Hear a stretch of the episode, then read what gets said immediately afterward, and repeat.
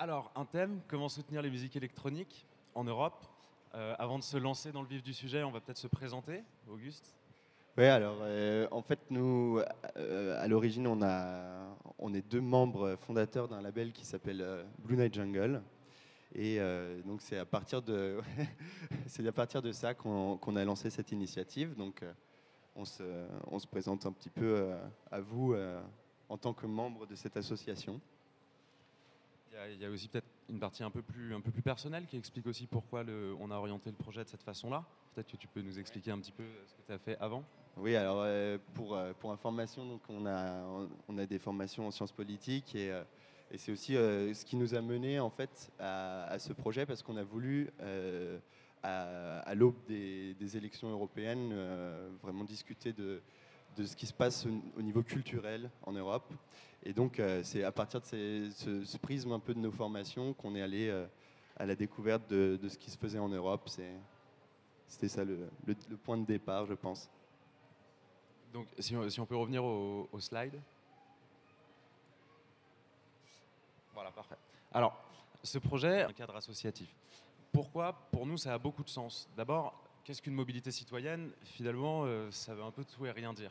L'idée pour nous était de dire que, avant les élections, on, pensait qu'il était important que chacun se mobilise aussi à sa façon. C'est-à-dire que la, question du vote est évidemment importante, mais il y, a- aussi la question de l'engagement personnel en, tant que citoyen. Qu'est- Qu'est-ce qu'on fait Comment on se place dans la société Comment on essaie de la comprendre Et nous, on est jeunes, on connaît peu de choses. Donc finalement, on s'est dit que le meilleur moyen de, comprendre le- l'environnement qui est le nôtre, bah, c'était de le parcourir, de le mettre à l'épreuve, de questionner les gens qui le font et questionner leur méthode de travail.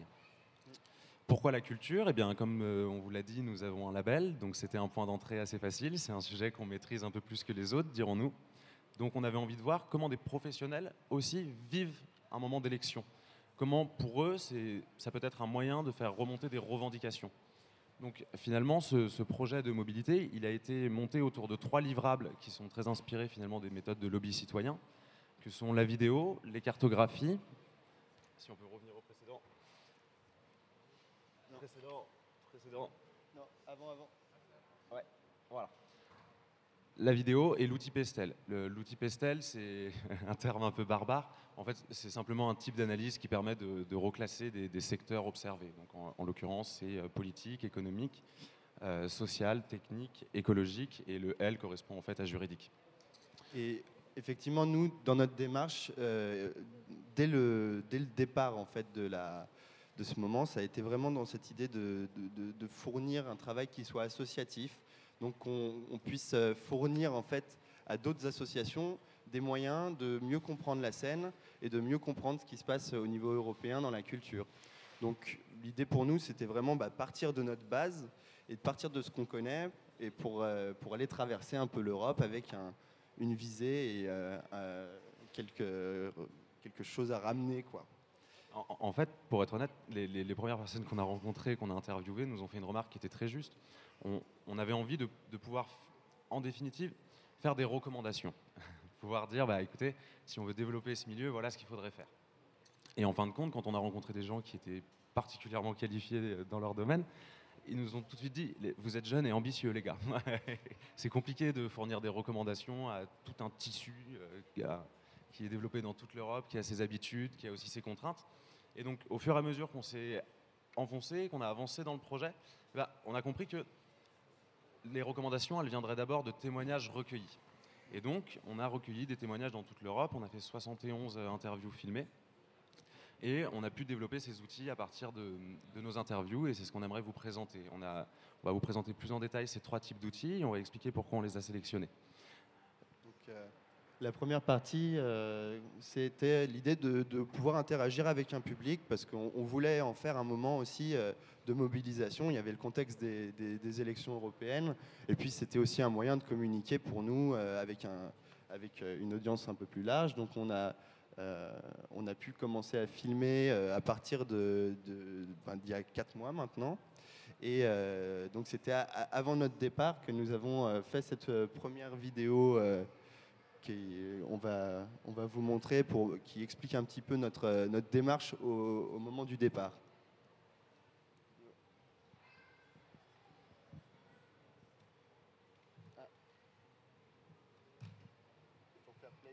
la vidéo, elle fonctionne si tu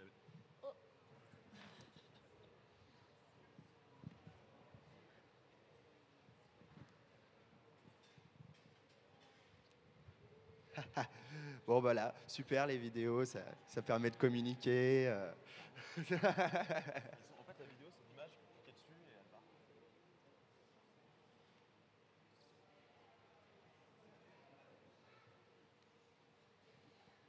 Bah, si la vidéo fonctionne pas, on peut passer à autre chose. Ah.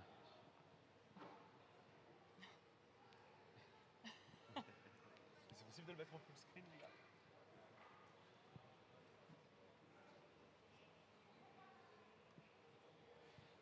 Bon, en fait, ce qu'on allait vous montrer, c'est un teaser d'une minute. Euh, deux choses intéressantes sur le format. D'abord, pourquoi une minute? En, réalité, c'est, on a suivi les conseils de notre entourage qui est un peu plus calé que nous dans la communication. L'idée, c'est que transmettre un message, c'est une chose, la volonté de le transmettre, c'en est encore une autre. Mais le problème, c'est aussi que le message soit perçu et que comment on fait à l'heure des réseaux sociaux quand on n'est pas un expert de la chose eh ben, On apprend qu'il faut faire plutôt des formats courts, des formats un peu catchy, des, formats qui donnent envie aux gens de se renseigner. Donc c'était aussi tout ce travail-là autour de la vidéo qu'on voulait vous montrer avec le teaser, qui était de dire chronophage. Donc on a opté pour des vidéos d'une minute, une minute trente. Tout d'abord, on a fait un teaser pour annoncer notre départ, un teaser qui a été filmé à l'European Lab à Paris cet hiver. Et euh, on a décidé de développer une série thématique qui présentait les acteurs qu'on rencontrait dans chaque ville. Donc on a, on a- on a opté pour euh, faire 26 capsules et euh, présenter le tissu rencontré euh, localement dans, dans- dans chaque capsule. Si on peut revenir à la présentation.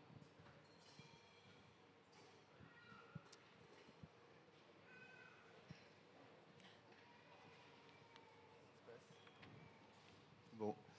Ah mais du coup, slide d'avant. Alors, notre idée était vraiment de partir et de fournir plus- plusieurs euh, choses. Euh, on, voulait faire euh, cet appel vidéo pour, rencontrer un public un peu plus large, mais notre, projet se, destinait aussi à des professionnels ou à des associations qui pourraient commencer bah, un petit peu comme nous il y a trois ans quand on a monté le label, ne connaissant pas vraiment le milieu, ne connaissant pas exactement la, la, forme que prennent euh, les initiatives européennes. Et du coup, euh, à l'initiative de, Sacha, euh, on a décidé de faire une cartographie qui vient répertorier l'ensemble des, personnes qu'on a rencontrées pendant le, pendant le voyage. Alors effectivement, vu comme ça, la cartographie, elle est un peu barbare. C'est ce qu'on appelle une cartographie heuristique.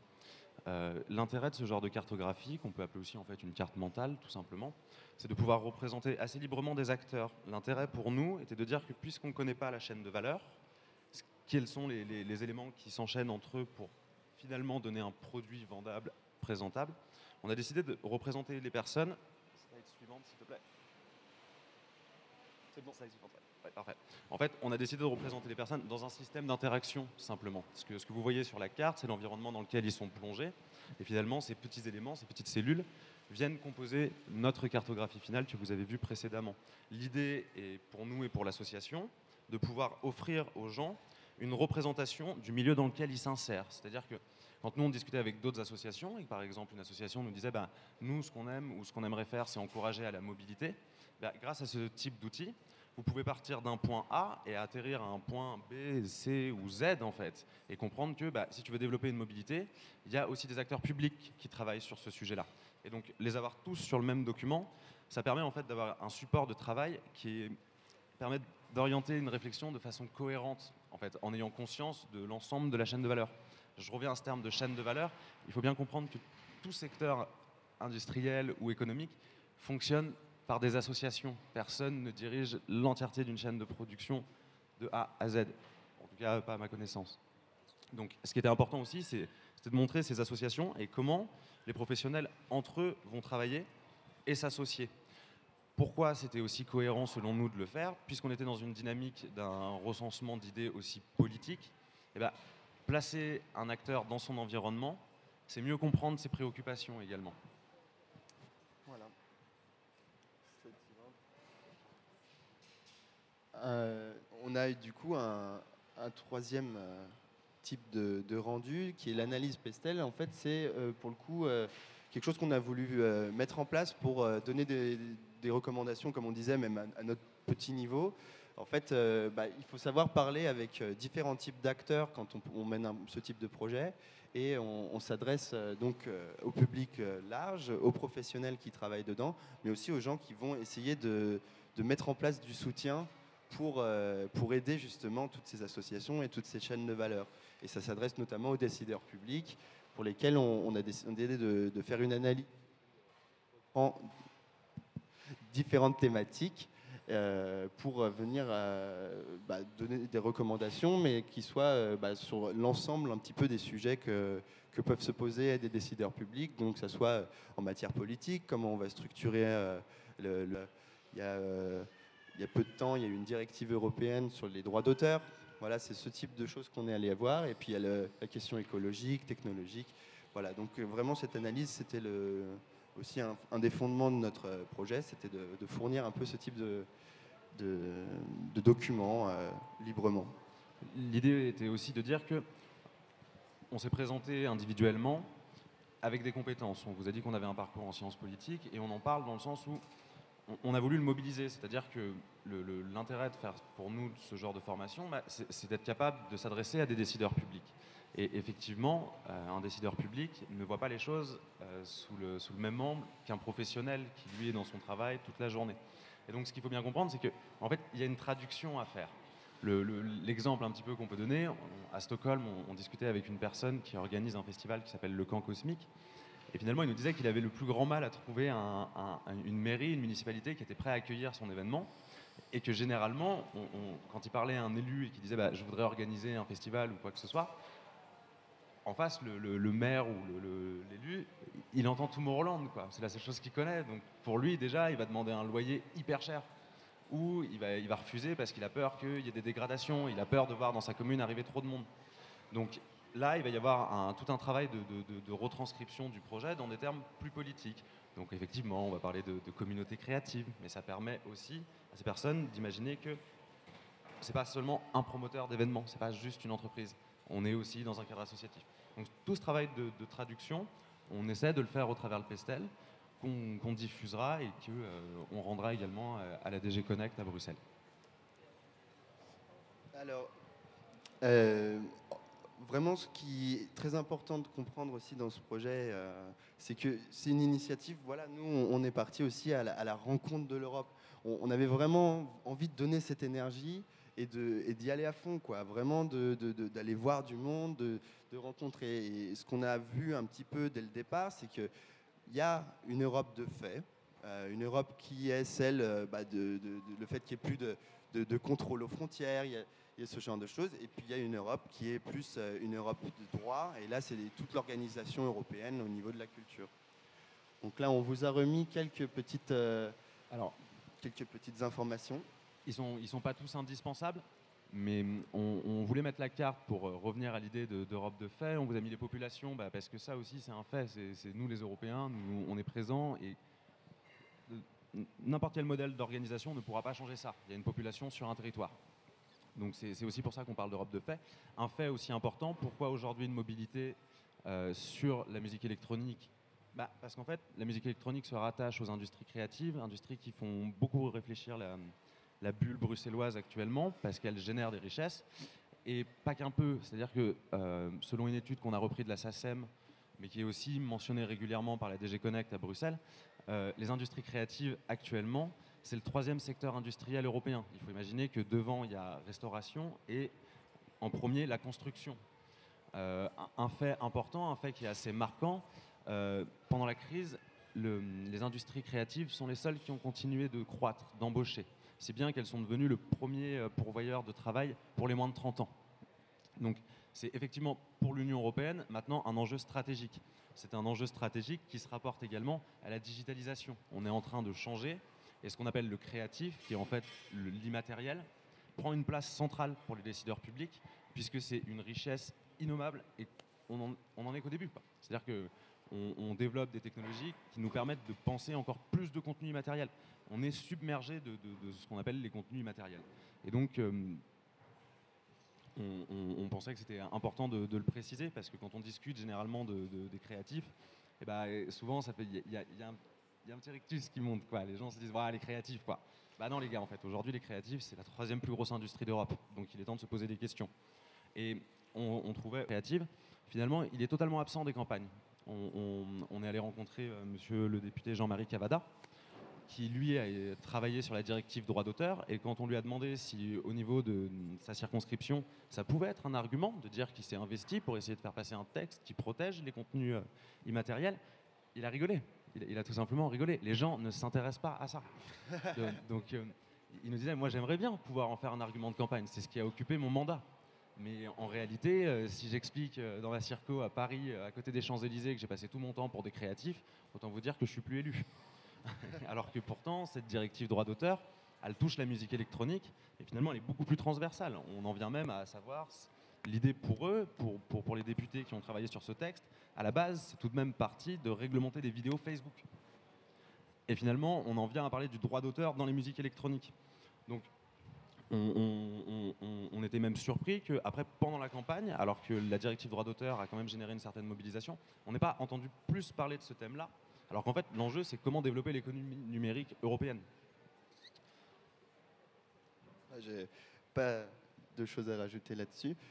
Euh, donc on a, une présentation un petit peu de, rapide de, de, de ce en fait, de ce que fait l'Europe pour euh, cette industrie créative. Donc, effectivement, on en a parlé. Euh, il y a la directive sur les droits d'auteur qui a, qui mené un, débat assez important. Euh, il y a tout un, en fait, des actions préparatoires. Donc, c'est quelque chose qui est en train de se développer petit à petit, des mesures de soutien, que ce soit à la musique, mais aussi à, l'ensemble de la, de la, filière créative, avec notamment le programme Europe Créative, dont on aura l'occasion de parler tout à l'heure. Donc euh, voilà, rapidement, c'est euh, vraiment cette idée que c'est en train de prendre euh, de l'importance et que au niveau européen, ça s'organise pour structurer un petit peu les aides à cette industrie. Voilà, quelques, hum, une décision marquante. les chefs d'État européens ont pris une décision en mars où ils veulent utiliser la musique comme un instrument de soft power. C'est-à-dire que aujourd'hui, on en vient même à dire que vu l'importance de cette industrie, bah, elle fait partie intégrante de notre politique étrangère européenne. Et ça, c'est un cap qui, est absolument à prendre en compte, parce que ce que ça signifie, c'est que dans la scène internationale, dans laquelle sont les États, utiliser la musique comme argument, c'est aussi l'utiliser comme un élément qui définit notre identité. Donc aujourd'hui, ça veut dire que les décideurs européens acceptent, ou en tout cas acceptent de discuter du fait que la musique soit un, vecteur de transmission des valeurs européennes. Et à ce titre-là, nous, on pensait que c'était un moment qui, du coup, justifiait tout l'intérêt de ce voyage. Bah, puisque la musique est devenue un élément de notre identité, allons voir qui l'a fait, comment ce, circuit s'organise. Et donc, euh, on, s'est rendu compte que ce monde-là, il est fait de, travail entre professionnels et de soutien.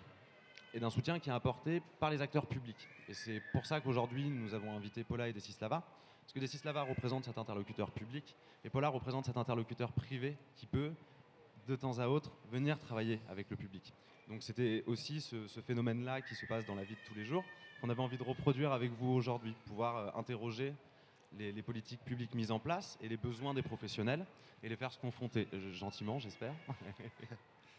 Donc euh, on a le, plaisir de, demander à nos deux invités de se présenter maintenant.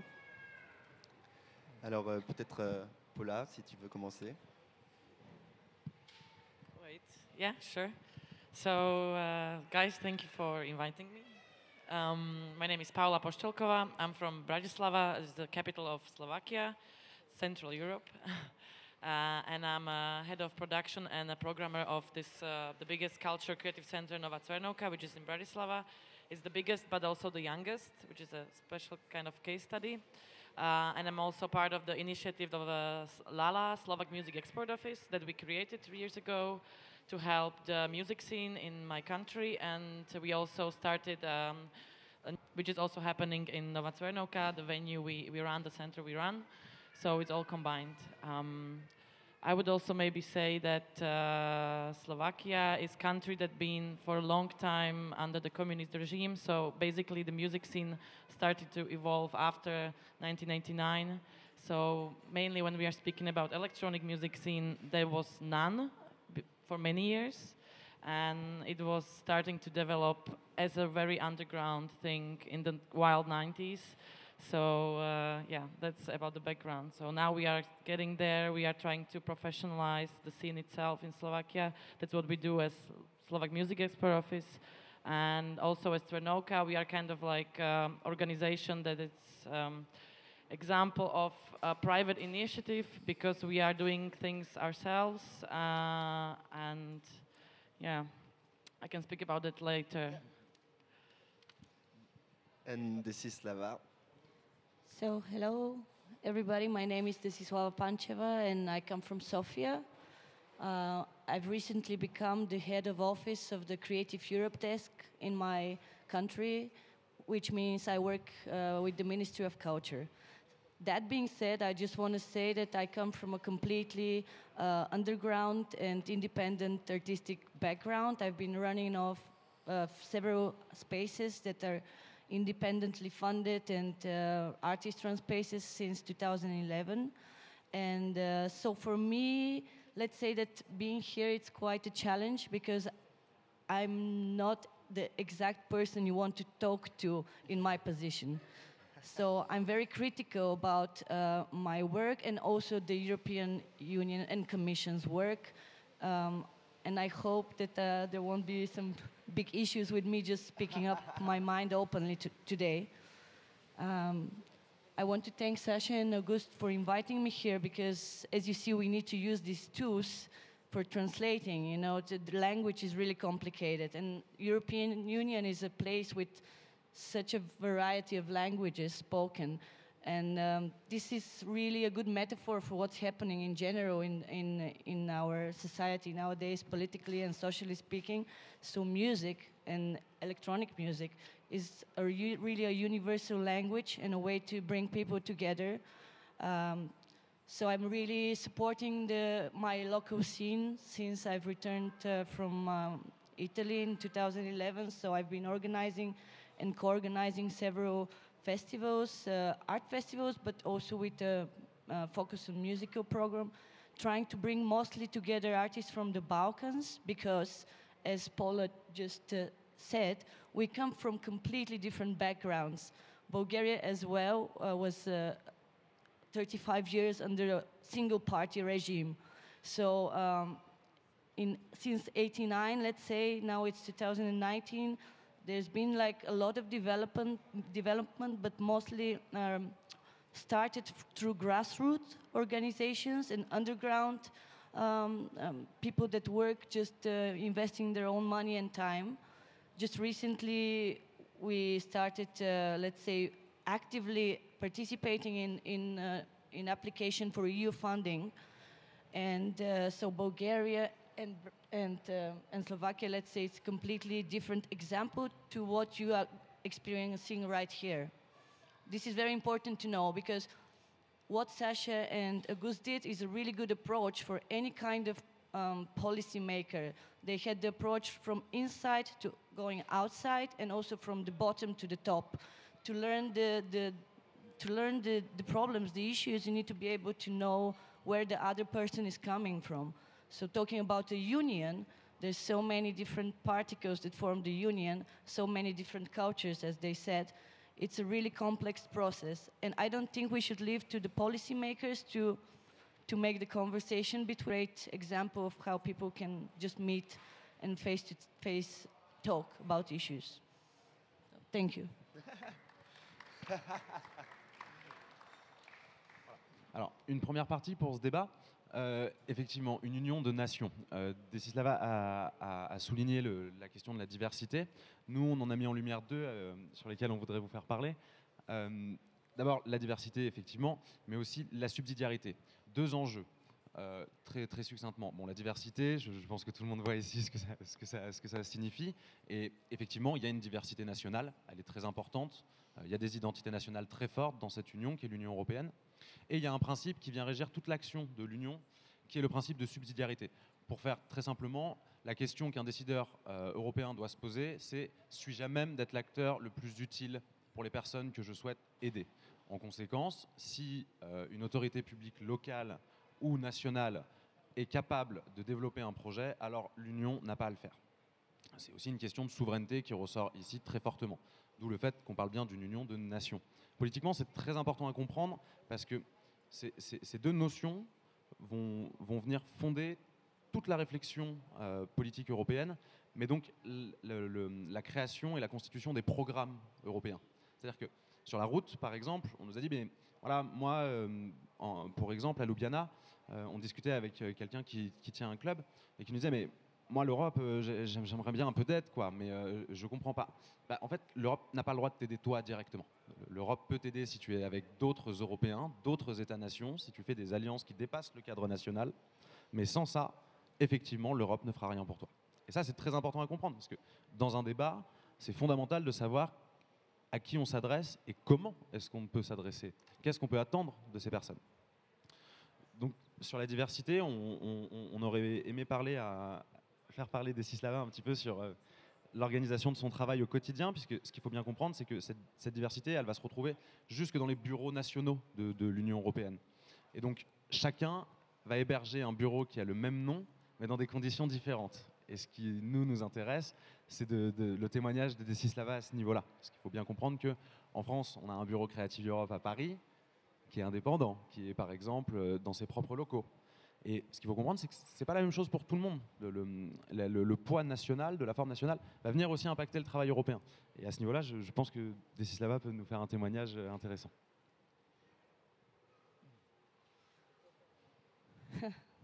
yeah. Firstly, you visited my desk, so you know how it is. Firstly, it's a very hidden place. So, uh, hidden because it's in the Ministry of Culture, which is also quite hidden. It's been an institution that for many years has managed a super limited budget, which is a governmental policy, of course. It comes from our general government strategy.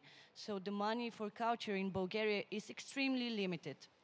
That being said, and this not being a, a local, on a national level, a priority, it's really difficult for, for uh, the organizations that are working in the cultural and uh, creative industries in Bulgaria to co-participate in the European programs. Because as you all maybe know, the um, Creative Europe program is a program that co-funds. So there is always the necessity of the organization to participate with, of course, their, all, their own income and there's also certain el eligibility criteria, which is really difficult for organizations working in a small country like Bulgaria to meet. So that being said, we were discussing earlier um, the necessity for me, as a person engaged in the process from both sides, to maybe consider the, the fact that the programs are not very well tailored for micro organizations. Because talking about electronic music, just in the past years, it's become kind of industrialized with the big festivals through Europe, which have become like a, a kind of like all those festivals. We know the single players, the producers, the booking agents, the, the club owners, the artists, the, the, the, the promoters. And these are all pretty much small organizations, or let some of them even single, single uh, persons. So I believe this is a really uh, important moment now to say that you cannot uh, talk about equal possibility of participation when the sector is so specifically tailored to the small organizations. I hope in the program that's about, about to start, the Music Moves Europe program, this will be taken into consideration. And so there will be maybe special criteria for smaller organizations. Uh, another thing for my experience, so you should know that uh, in all the post-Soviet, again, we're speaking about that, but this is where we come from, post-Soviet countries, there are certain, um, let's say, disbelief about funding. Because for so many years, the, the ministry and the uh, mm, government was the only possibility of funding, so we don't have any private funds. Uh, we do have some private funds coming from outside, from other countries, but they're obviously supporting their own culture priorities. So for many um, of the contemporary, let's say, uh, activists in the electronic music scene in Bulgaria, it's a complete uh, waste of time, let's say, to apply for these projects. I've done like a research survey uh, before coming here, so I spoke to um, maybe 10 different, um, mm, let's say, examples of people in a way involved in the active electronic music scene. And all of them are completely, um, let's say, negative about the possibility of getting a project funded, apart from some organizers of festivals. So this is something really important to, to say. A festival is a showcase of, uh, let's say, the current production situation and uh, a way to gather together. But behind that, the support should be focused on the production, on the mobility, on the possibility of artists to perform abroad, to meet with others, to cooperate, to exchange in a physical way. You know, we can't talk about platforms online. The partner search platform, for instance, is something that I, I find a little bit um, disappointing because what is the point of searching for a partner online? We meet people in real life and we go to festivals to meet people, we go to parties to meet people, we go on the streets to meet people. So I think uh, this should be really a focus because only through meeting the real people you can understand who is the person or the nation or the issue behind. Um, what else can I say? yeah, I'm very. So working in the ministry is really difficult for me, as I said. Also because the European uh, Union does not apply certain pressure on unifying the rules that we wor- work with. So how can a structure be universal, and then underneath that structure, everything is independent, independently organized? We spoke with uh, Sasha and August about organic. Yeah, I use this word a lot.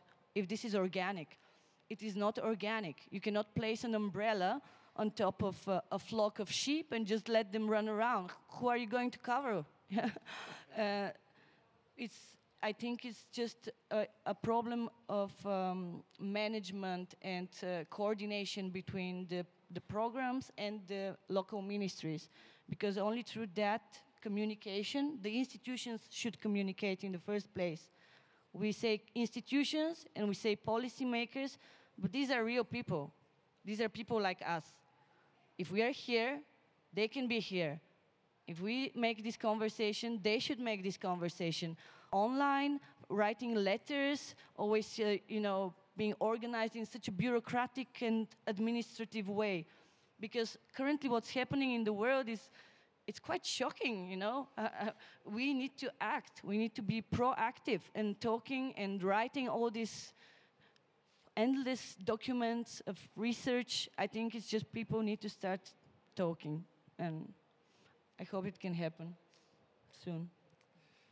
Et merci pour toutes, euh, toutes, ces, choses qui, m'inspirent aussi vraiment cette idée que euh, un des intérêts pour nous de cette mobilité, ça a été justement de découvrir euh, les, différences concrètes qu'il existe entre les différents pays et que ça se voit bah, physiquement dans la ville ou euh, par des, moyens, etc., qui sont mis en place et notamment bah, des moyens d'organisation, ne serait-ce que bah, de fonds européens, comment ça fonctionne, etc. Une autre chose qu'on avait repéré aussi, c'est euh, à un moment donné, euh, il y a deux moyens, grosso modo, de financer la culture. L'un est de vraiment cette approche que ont les, les Britanniques notamment, c'est l'approche par le marché. Ils ont un marché qui fonctionne bien, du coup ils vont euh, trouver les fonds dans le privé et ils savent que s'ils se lanceront, ils n'auront pas d'aide publique ou très peu. Et d'un autre côté, il y a des gens qui vont plutôt se tourner vers le public. Nous, on a, des, politiques culturelles qui sont assez soutenues et on ne se rend pas forcément compte, d'ailleurs, quand on est en France, à quel point euh, on est assez envié là-dessus à, l'étranger, en fait. Euh, Il y a- y vraiment un, soutien qui est assez fort, même si euh, ici, on n'y pense pas de cette manière. Et euh, là-dessus, ce qu'il y a de, fort, c'est qu'il y a des pays, par exemple en Croatie, où on nous dit bon, bah, on n'a pas de quoi faire un marché pour euh, nous-mêmes, parce qu'on est trop petit, et on n'a pas d'aide culturelle. Et donc, euh, nous, ce qui nous a intéressés, et je pense que j'aimerais faire réagir Paula là-dessus, c'est qu'il y a des initiatives qui, qui, qui, quand même, trouvent des aides, et notamment au- auprès du privé. Donc, c'est le cas de Nova Tsernovka, qui, a eu, euh, qui a eu des aides. Est-ce que tu peux nous expliquer un petit peu euh, le, fonctionnement en fait de, du financement un petit peu? Yeah, sure.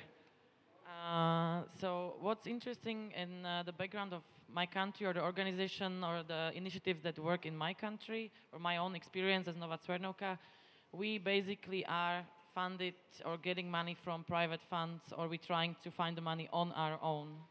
The problem is that the European money are coming to my country, but because of the, um, the corrupted background uh, after communism and everything, it's really hard to, to reach them, or they are just like lost in translation somewhere around us. So uh, I agree with uh, Desi about the, the problem with the micro organizations, that the little consumers or the little organizations, they just it's hard for them to reach the public funding also because the state-run organizations they for years they've been supporting culture but in their view the culture was like national folklore. Contemporary art or electronic music scene was something really underground connected with like wild warehouse parties uh, weird artists and drugs. So there was no trust to us and uh, i mean so people learn that okay if i want to do something if i want to do something with people around me change something in my environment in my society we really need to find our own way. So basically that's also the case of nova Cvernovka, our creative center where we also do like events also electronic music parties. Uh, we decided okay if we want to make it official and start something new and big we need to find our own business model. So first we we find a place. We made a business model of how to rent the space to artists. They will pay rent with the money from the rent. We'll pay the bank loan. So we asked for the bank loan around half a million euros, like a private bank loan. So my friends and colleagues, they actually had to put their own flats into it and risk their own um. So yeah, and then uh, we applied. We start to ask like uh, private uh, business organizations, like banks or like foundations of the banks, or like uh, companies that developers, whoever. Like we need 10,000 euros for the walls. We need uh, 50,000 for the reconstruction. We need an elevator. Let's you know. So step by step, we did this because also the problem we also asked the county we also asked the city we also asked the culture fund but they said okay so far you had no results behind you so we can't give you anything. So we started on our own and that's the case in most of cases in slovakia. I mean um, you trying to find private partners. Also the problem is like um, it's with the that the the leaders the political leaders are changing so someone promised you we'll give you money, but in two years, because of uh, new elections, it changed. So you can't get it for granted. But with private partners, they say, okay, we'll fund you for five years, and usually they, they do it because it's on paper and it's signed. But with uh, public money, it's a bit different. Also, the case is we have the biggest music festival in Slovakia called Pohoda Festival, and Pohoda Festival as well has this rule: they will never accept public money, never. They just uh, work with selling tickets, selling beers, and having private partners. So, because they are too afraid to to say yes to someone, to politicians. I mean, they want to stay independent and to be free in what they do and uh, artists they invite, and not to be influenced by someone who will say, "We don't want you to invite orchestra from Ukraine because there is conflict." So, which the pressure is there. So that's why we want to stay free. I would say. Et, alors, c'est très intéressant ce que, ce que nous dit Paula, puisque effectivement, pendant le voyage, eh bien, vous vous baladez à l'ouest. La question qui revient, c'est comment je peux travailler avec le public Qu'est-ce qu'ils font pour moi Comment ils peuvent m'aider? Tu vas à l'est et on te dit qu'ils me laissent tranquille. moi, je veux juste faire mon truc, d'accord? Si juste déjà ils m'interdisent pas, c'est cool. C'est ce que je veux dire par là, c'est un peu caricatural évidemment, mais ça montre aussi que au sein d'une union, on a des décideurs politiques qui vont devoir bâtir des programmes qui, dans un sens, doivent répondre à la question de comment je peux vous aider, et dans l'autre, comment je peux vous laisser tranquille, mais quand même vous encadrer, parce que le législateur a ce rôle-là d'encadrement aussi des activités sociales.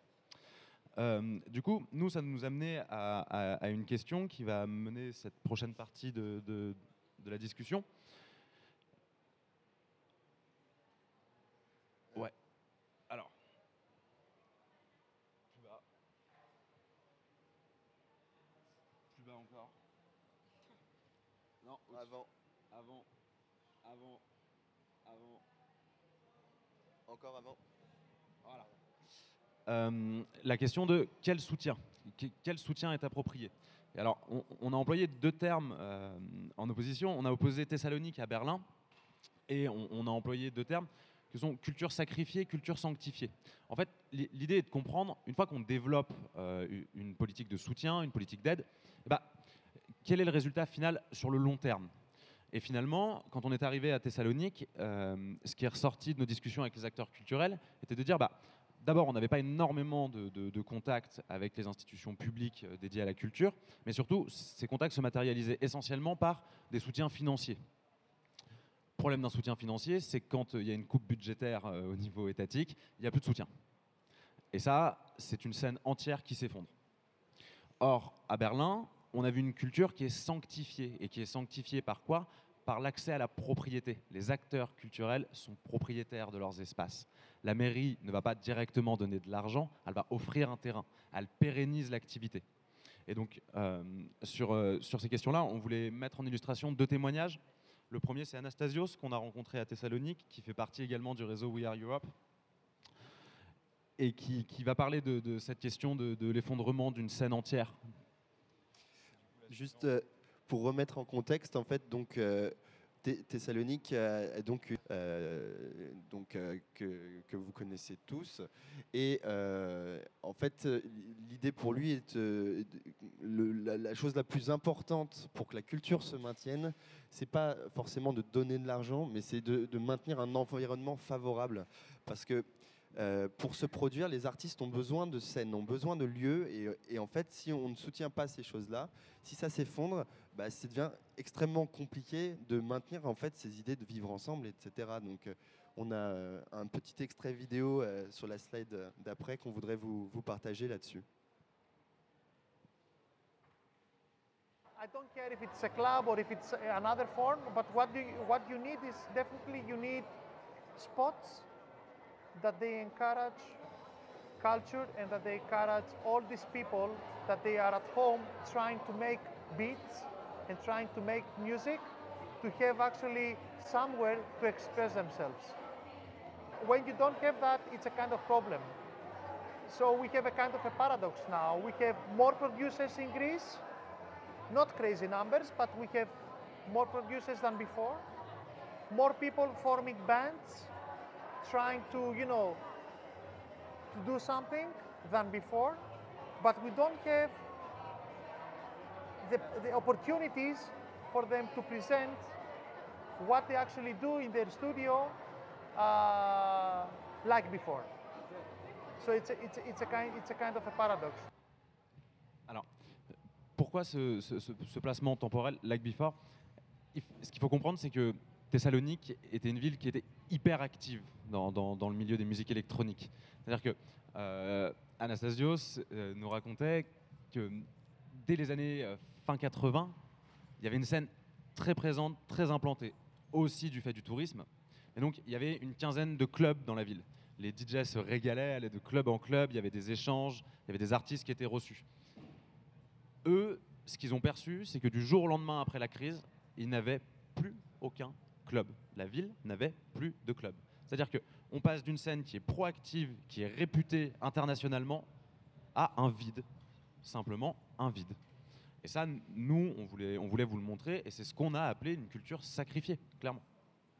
À l'opposé, euh, on va voir Lutz. Alors, Lutz, on l'a rencontré à Berlin, et euh, il a créé une structure qui s'appelle Creative Footprint, euh, qui travaille avec différentes villes, qui travaille avec Amsterdam, Berlin, Tokyo et New York. Et l'idée est de cartographier l'implémentation des clubs et des zones des communautés créatives. Et donc là, on change totalement d'approche en fait. On ne vient pas soutenir une activité économique que serait la production de contenus matériels musicaux. Ici, on vient soutenir des personnes c'est les personnes qu'on soutient directement et c'est à elles de développer leur activité. Et donc, euh, Lutz va nous expliquer dans l'extrait suivant comment lui il envisage donc ce soutien auprès des communautés créatives. Yeah, of course, there's a spiral. Uh, the more attractive an area gets, uh, the more people want to move there, the higher the rents will be. if there's because that's the market. But I think that's why we have politics. I mean, you can actually steer different ways how cities are developing. But you also have to recognize this early enough and then to steer it in the right direction. And most of the cities don't steer it at all. And those who steer it now, they do it way too late, like London and Berlin. So 10, 15, 20 years too late. So, so you can um, you can prevent that people are coming in which are not really contributing to the community. You know, to to uh, to upscale a building and make it more luxury to live, you don't really bring community space, you bring value, you know? So I think that is also something to be discussed. Who wants to move into this area? What are they contributing? What is actually happening? Et euh, ce qui est intéressant, c'est que pour euh, l'une des premières fois, on avait quelqu'un qui nous parlait des communautés créatives. C'est vraiment cette idée aussi que euh, les artistes et les créatifs ont une place dans la ville, ont une place dans la société, mais ils fonctionnent vraiment autour des réseaux organiques, comme, comme disait Desislava. Et je pense peut-être que Paula pourrait peut-être réagir là-dessus, sur cette idée vraiment de, à partir de ton lieu, euh, tu as réussi à, aussi générer en fait un, ensemble et peut-être rencontrer aussi et proposer à, des jeunes ou à des créatifs de, pouvoir fournir euh, un travail et un lieu d'expression.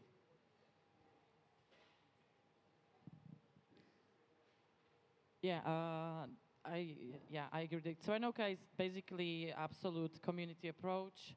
uh, which seems to be really working in my country. That uh, ways of when you do something a, on a community level, you can really grow to be like big and to be a big influencer in your area. Uh, we are now what we do officially for three years, but we have a huge impact and we bring a lot of value to the area where we are, but the whole city. And now the official entities start to recognize us and start to value us for that because they actually need us and as we need them. So I think this whole thing uh, about community, it's uh, it's helping us to get the trust, gain more trust from the entities, and also it's like vice versa. I think it's all about building the trust, and that's the way for future. I think for getting the, the right money to the right players, uh, because they see it, it's work, and the community approach is very honest. It's very human. Uh, it's very natural. Um, we have a huge area with artists, but now it's like we have place for families, for kids, old people from the area who first were like really against us because of the noise and all the normal problems of doing events. Now they come there and do barbecue with us. Uh, we know each other. Uh, we started to do like nine years ago in the old place. We started to do like this open day of the studios. It was like event for friends. For like 500 people came the day for free to see what the artists do. And now we have a festival for 9,000 people. Uh, that come uh, like on the first May on the Labor Day, and uh, it's one of the biggest events in the city. We still don't get any funding from city or the country for it. We still do it ourselves. Uh, but yeah, I hope for future that it will change. Et je pense que Desislava aussi, ça a été une, rencontre aussi euh, avec toi. Euh, quand on est arrivé donc à, Sofia et qu'on a toqué à la porte euh, du ministère de la Culture, on s'est aperçu qu'ils avaient choisi quand même quelqu'un qui avait justement ce réseau organique avec la scène et qui, puisait en fait sur ce réseau pour pouvoir adapter et faire ce travail de médiation, même si c'est difficile et peut-être que tu peux nous en parler aussi un petit peu. Um, well, to start with, I, I've been asked uh, several times in the past years. I was running my own, I have an arts foundation called autonomy. So autonomy, it's very self-explanatory. Um, and so being autonomous and autonomous, I consider myself not being eligible for working in an institution that I was despising so much and disrespecting in many ways.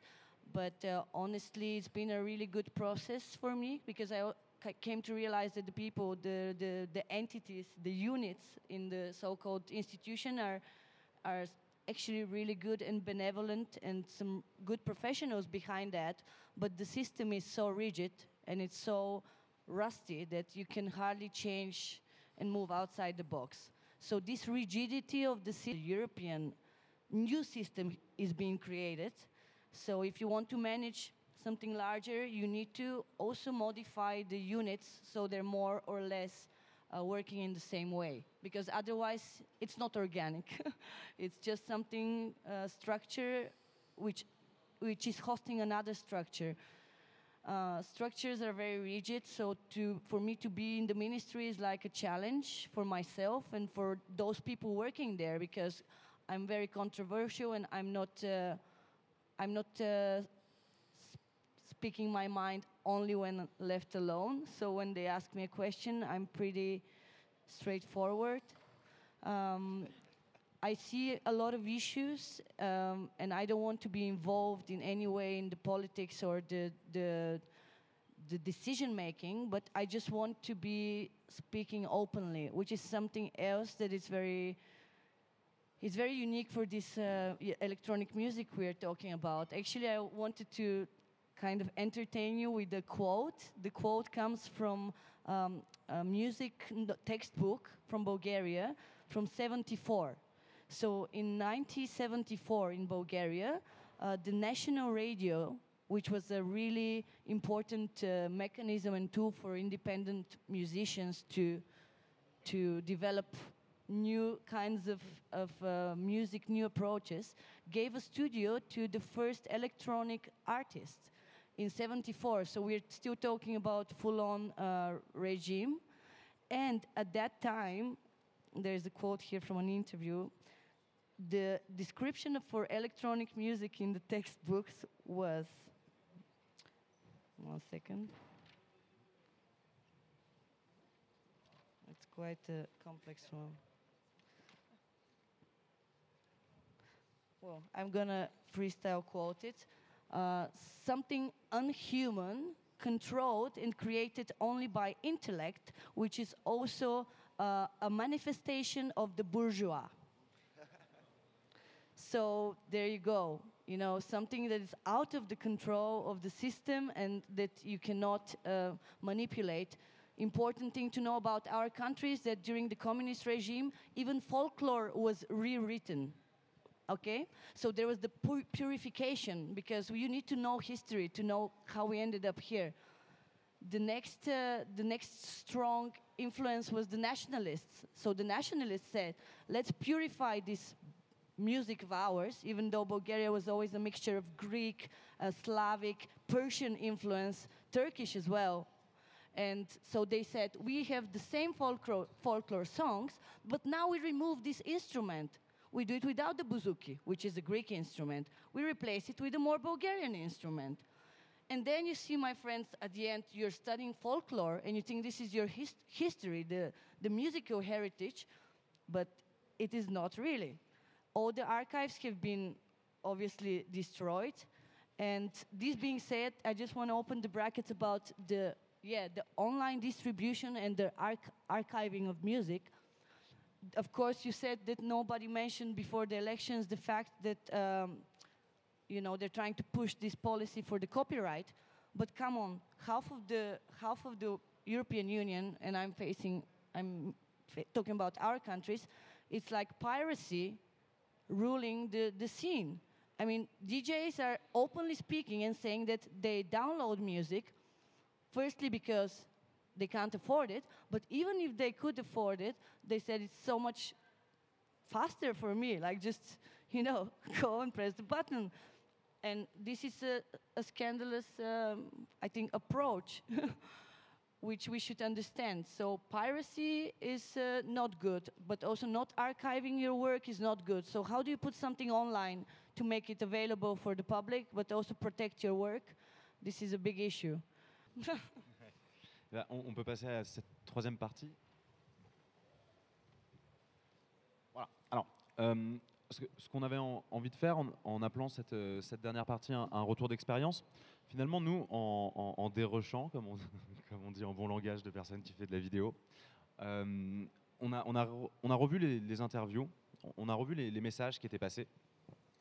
Et en fait, on, avait envie de, de parler avec vous, d'échanger avec le public aussi, et de, et de se poser la question de comment est-ce que, vous, face à certaines préoccupations, vous, vous, ré- vous réagiriez? Qu'est-ce qui est possible de faire? Aussi- Ça serait aussi intéressant d'avoir l'avis de, de Desislava et de Paula là-dessus.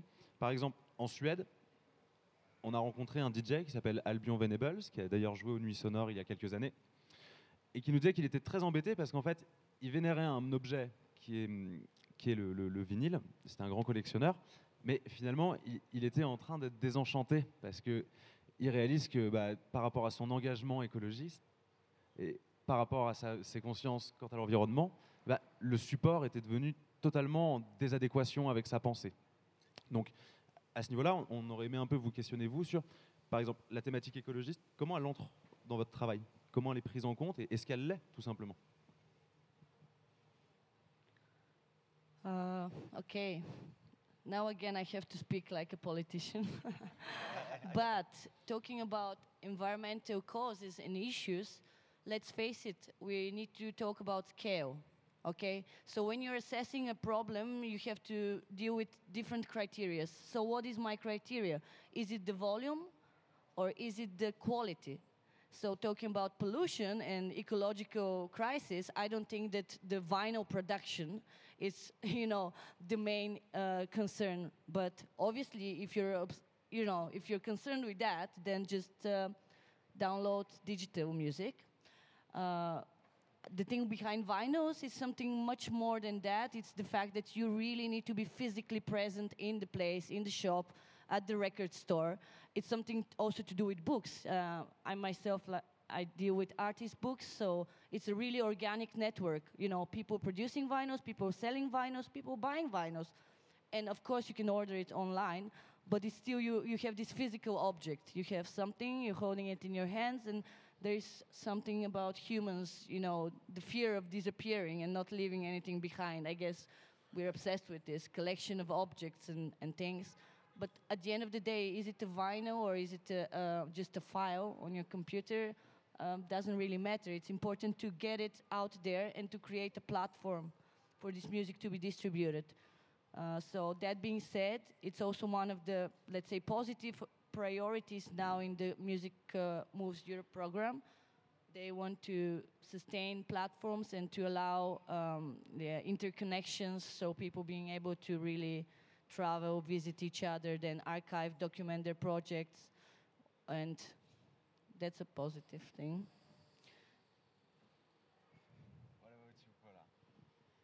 Uh, I don't know. I mean, the the vinyl What? issue. What? What?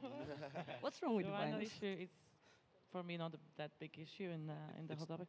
But uh, yeah, I don't know. What I would say is maybe that what we need more it's uh, the, the personal approach. The more the the continue the networking this way as you did as you traveled two months to be more in the human contact and to collaborate so this level because in this digital work when everything is digital and the communication is very digital uh, so sharing the music producing the music i think we need to just to, to discuss to talk also meet in person i don't know see what we do visit so. Mais effectivement, pour rebondir, et euh, je ne sais pas si on est un petit peu euh, court maintenant sur le, sur le temps, mais une, une des choses qu'on retient vraiment aussi de, ce périple, c'est il y a un besoin d'archives et il y a un besoin de, de montrer ce qui ça a été le cas à Thessalonique. Ils avaient l'impression que les jeunes ne se souvenaient pas que eux, ils avaient été un des centres culturels euh, européens sur la musique électronique. Tout ça parce qu'ils n'ont pas d'archives.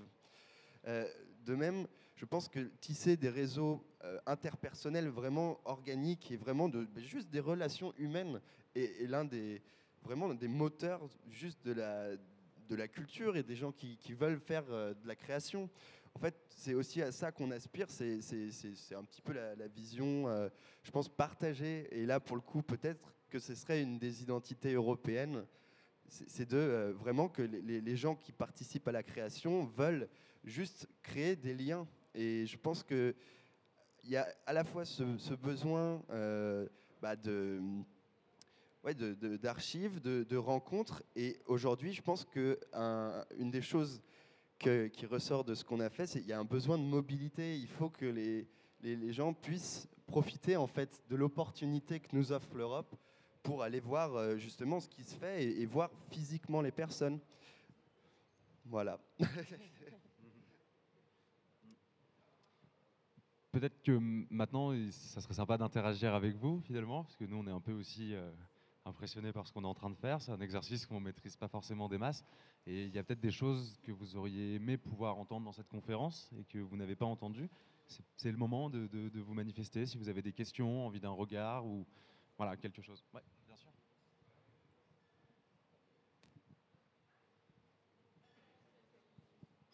Merci.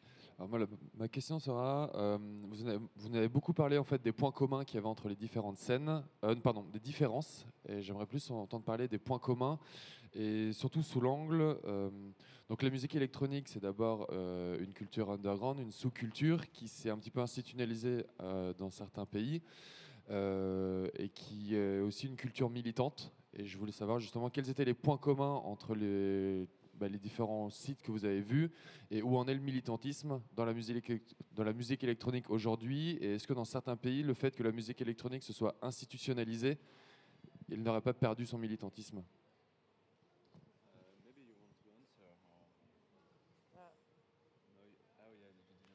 Uh, maybe I can try to answer that. It with an example, like uh, something that recently happened to me.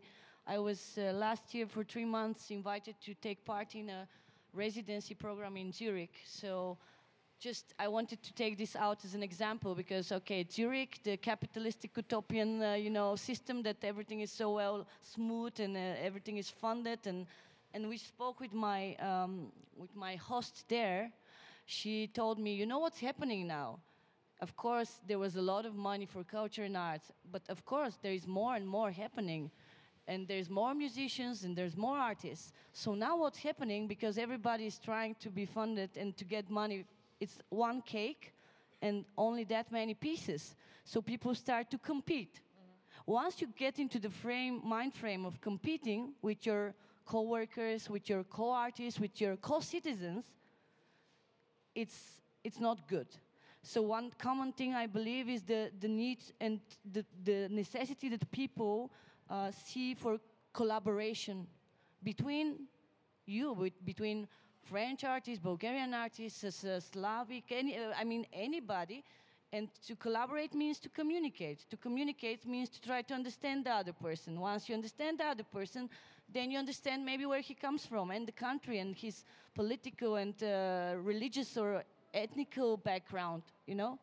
And if we're all trying to get the pieces of the cake, then we become just fighting. You know, it's a fight. So this is also a, a big issue with this funding topic I find in the in the arts world. As you said, music has become institutionalized, and uh, also, also is art. Culture also has become a really big political tool. Cultural identity now it's cultural identity, and then it's another identity, and this is policies, you know, behind every topic. So make the people talk about it for a year or two, and then it's another topic. So culture is something not so tangible.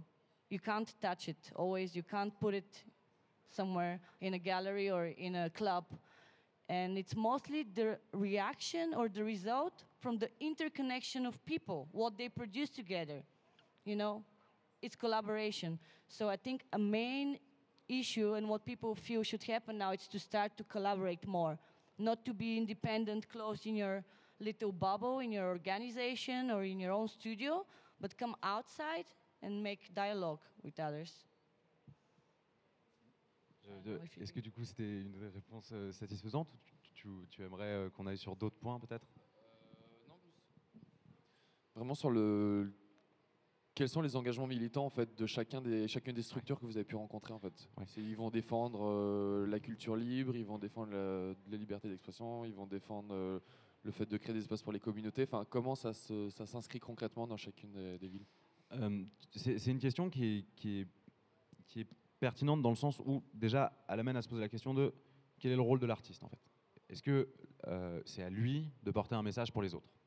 Est-ce que c'est à lui, par une revendication particulière, de l'exprimer dans son art et d'en faire un argument artistique? C'est une question qui est particulièrement délicate.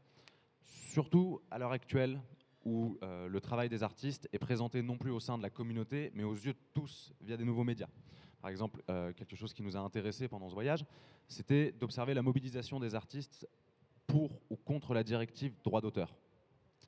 Et en fin de compte, euh, globalement, les réponses qu'on a eues, c'est que je sois pour ou contre, euh, j'en parlerai pas. J'en parlerai pas parce que c'est trop dangereux de s'engager aujourd'hui. Euh, j'ai pas envie que ma carrière euh, soit, menacée par euh, des, avis contraires aux miens, en fait. J'ai pas envie de mettre ça dans la balance. Maintenant, ce qu'on a pu voir aussi, en, termes de revendication et d'identité, on voit une unité très forte dans, la scène des musiques électroniques qui se crée sur l'environnement au sens de où est-ce que ces gens ont grandi? Et ce qu'il faut bien comprendre, c'est que l'Europe est, un continent qui a été rasé, rasé entièrement. Donc, en fait, déjà, l'ensemble de la scène, globalement, que nous, on a rencontré, revendique déjà de s'approprier un environnement qui n'est pas forcément agréable, c'est-à-dire le béton. Donc, et de transformer le béton, et de, l'utiliser comme un support de création. Donc, à, à ce niveau-là, il y a des revendications, si bien que, euh, après, une fois qu'on arrive à Berlin, on, on voit ce phénomène qui est de touche pas ma friche, détruis pas ma friche. Donc la revendication, elle va se faire là, mais finalement, ça sera des revendications majoritairement pour maintenir l'activité. Un engagement plus, plus, plus développé, plus divers, c'est possible, c'est envisageable, mais finalement, nous, on a rencontré des professionnels et des artistes qui étaient assez frileux d'aller sur ce terrain-là au niveau de leur travail artistique. Après, je pense que c'est aussi un peu une vue de l'esprit de se dire qu'on est de plus en plus individualiste, etc. Il y, a, effectivement des mouvements qui vont un peu vers ça, mais euh, je pense qu'aujourd'hui, euh, il y a des engagements qui sont, qui sont faits. euh, notamment, on a rencontré par exemple des artistes queer. Bah là, c'est une scène qui structure vraiment, mais c'est toujours autour de- de leur communauté, quoi.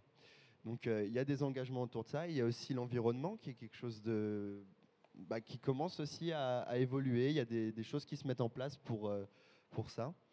Et euh, à, vrai dire, je, pense que quand tu, supposais que le, que, le, le- fait que ça s'institutionnalise, bah, ça fasse perdre le côté militant. En fait, au contraire, je pense que ça fait réagir aussi. Donc il y, a une partie de la scène qui va effectivement rentrer dans un, dans un, dans, un marché, dans une logique de, de, vraiment bah, de, voilà, de vente, etc. Mais il y a toute une... le, mot réaction est peut-être un peu fort, mais en tout cas, ce que je veux dire, c'est que euh, ça, permet en fait de créer une dynamique. Et aujourd'hui, la dynamique, elle est en train de s'enclencher, notamment autour de l'environnement et, et puis des droits, euh, des droits euh, individuels aussi. Quoi. Ah, il reste une question. Je pense qu'après, il va falloir qu'on on rende le plateau. Donc, dernière question. Bonjour, je voulais poser une question à Desislava directement. On s- Euh, cette année, du coup, il y a la Plovdiv qui est capitale européenne de la culture. Est-ce qu'il y a des choses qui ont été mises en avant justement pour, euh, autour des musiques électroniques, autour des, des cultures créatives aussi et ce genre de choses? Yeah, that's a that's a good question because actually, can you hear? Actually, in Plovdiv, uh, there is one of the really active, uh, let's say, um, teams of, of DJs and promoters who are very much focused on electronic music, and they're really their specialty, let's say, is Scandinavian electronic music.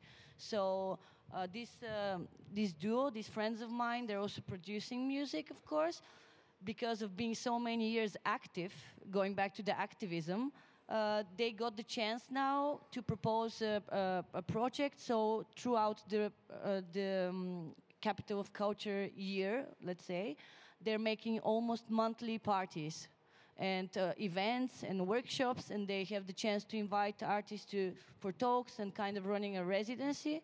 So activism is uh, very important because actually being being an artist is already an active position in society now that everything is so uh, materialistically driven and people can easily choose a, uh, a way of living that is much more easy and uh, and um, financially satisfying so taking an active part is actually becoming an artist and i don't think i think the time has come for people to be more active when, when we talk about art because also the art market is something really interesting to observe. Uh, there's like huge amounts of money, especially if we uh, look at the United States or the China, you know, the big, the bigger economies. And the art market there is a crazy, uh, crazy thing that we can't even understand ourselves. How much money is invested in, in the big fairs, and how can somebody buy a, a, a piece of artwork for two millions of dollars? And uh, you know, so activism in Europe is essential. And as uh, Sasha said, to come out from the uh, ruins of your past or to come out of the issues that we're facing now, you need to be really proactive. And most of the electronic music artists are such, I believe. Um, yeah, because it's, it's nothing you really do to become rich and famous. Voilà, ce sera le mot de la fin. Donc, euh, on Thank you. remercie vraiment nos invités, Desislava et Paula. Euh, ça a été un plaisir d'échanger avec vous et c'est euh, des belles rencontres au fil de ce voyage. On remercie aussi ceux qui nous ont aidés sur le projet, donc Thibaut, Mathis, Marcel-Ange, Théo aussi. Merci beaucoup pour votre aide et merci à European Lab d'avoir accueilli notre conférence. Ça a été un plaisir.